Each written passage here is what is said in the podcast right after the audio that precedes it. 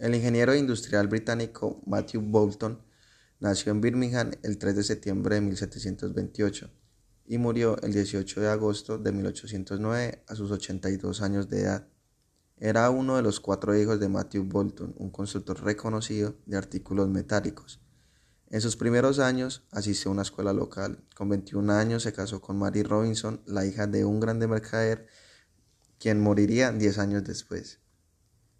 En 1759, tras el fallecimiento de su padre, Bolton se hizo cargo del negocio familiar y un año más tarde se casó con la que sería la hermana de su difunta esposa, Anne Robinson.